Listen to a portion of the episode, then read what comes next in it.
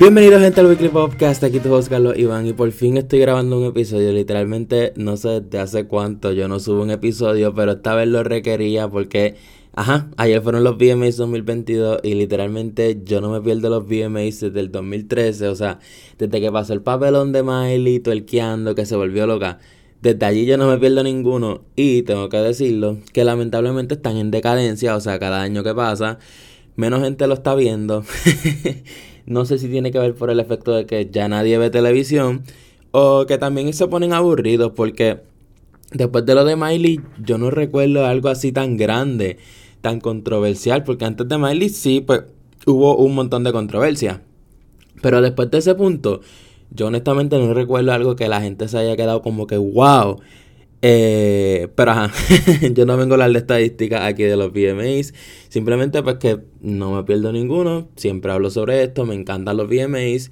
Y en verdad yo no tenía muchas expectativas de este. De hecho, yo no estaba emocionado. Eh, simplemente por los performances. O sea, sí cantó este... Cantaron desde los Red Hot Chili Peppers. Este, lo abrió, no me acuerdo quién fue. De verdad que yo ni me recuerdo quiénes fueron los que cantaron, además de Bad Bunny. Yo sé que cantó J Balvin, cantó. Cantaron muchos raperos, eso sí me di cuenta. Pero fuera de eso no. Diablo, ¿verdad? Tan malos estuvieron que yo no recuerdo quién cantó este, este año. Anyways, ok, antes de hablar de lo de la controversia del beso de Bad Bunny, Taylor Swift anunció un disco que llegó de sorpresa, esa fue otra. Eh, literalmente la sorpresa de la noche fue Taylor Swift llegando y anunciando algo que voy a decir. Ya ustedes saben, no sé por qué no les dije lo que anunció, pero ajá, anyways. Quiero hablar de los premios primero. Y lo más importante fue el video del año. Ganó Taylor Swift con All Too Well 10 minutos. O sea, literalmente, si ese video no ganaba, estaban comprados o algo, ¿me entiendes? Como que ese video literalmente un cortometraje que puede ser nominado a los Oscars. Obviamente iba a ganar video del año. Inclusive estaba compitiendo contra Olivia Rodrigo. Olivia Rodrigo. Harry Styles, Ed Sheeran, Drake, Doja Cat, Lil Nas X. Y pues como que se notaba que iba a ganar Taylor.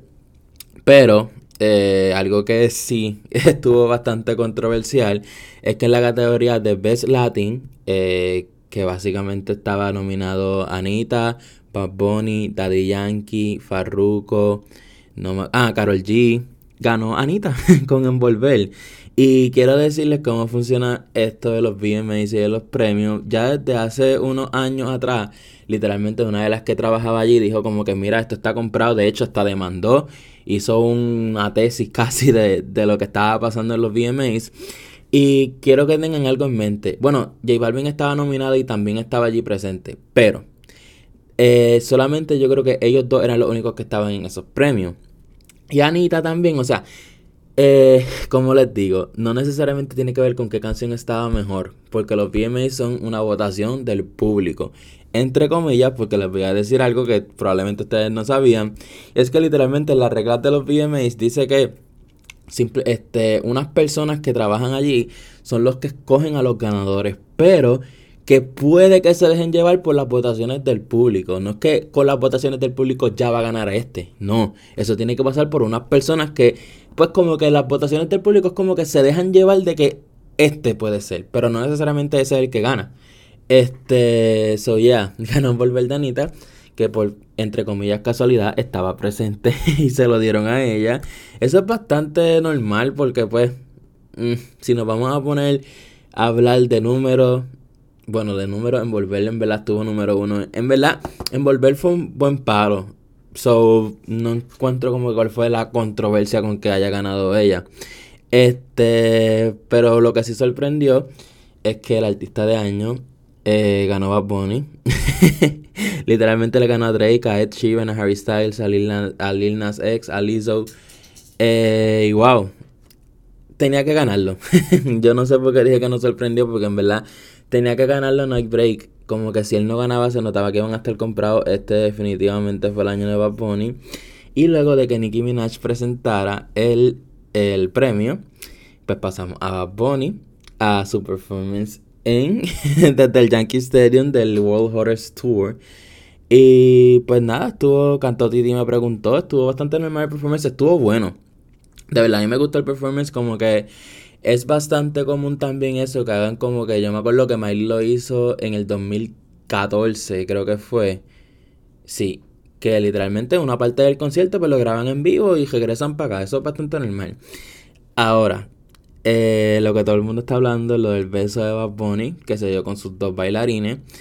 Eh, y en verdad, yo cuando yo estaba viéndolo, yo me quedé como que, anda pal, esto pasó. Y yo solamente pensé en, ok, aquí se va a formar una mega conversación en todas las redes sociales de este beso, como que este fue el momento más controversial de la noche. Y es que también suena tan mal decir controversia porque fue un beso nada más, pero ustedes saben cómo es la gente, como que un beso es la cosa más normal del mundo, ya sea con hombre o con mujer, pero pues por ser Bad Bunny, por hacerlo frente a millones de personas, millones de opiniones, pues se va a formar, literalmente esto va a ser un tema de conversación como por una semana, fácil.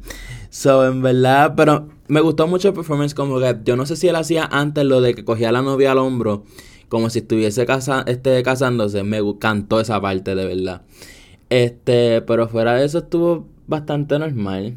No me atrevo a decir que fue el performance de la noche porque realmente no hubo un performance en estos VMAs que yo dijera como que wow, esto pues sobrepasó los límites, estuvo súper brutal, me encantó. No, estuvo bastante normal hasta los hosts, bueno, Ok, antes de que me maten. Lo de Nicki Minaj, que le dieron el premio de Michael Jackson. Eso puedo decir que fue lo mejor de la noche.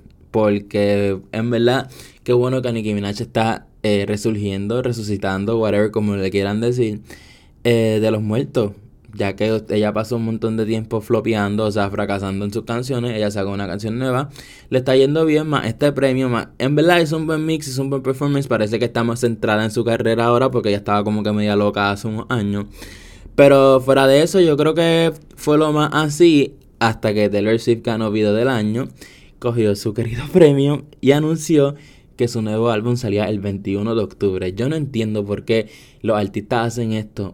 Bueno, eh, lo hacen en parte para que ningún otro artista saque álbum ese día.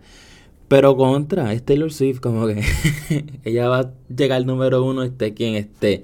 So, yo no sé por qué tienen que anunciarlo con tanto tiempo de anticipación. Ya ella se sabe que ella casi siempre hace eso. Pero sí, eh, anunció que iba a sacar Midnight, que básicamente el disco trata sobre sus historias nocturnas que no la dejan dormir, yo creo. So, yo espero como con un álbum. Diablo, es que esperar un álbum más maduro, slash adulto, que Folklore y que Evermore.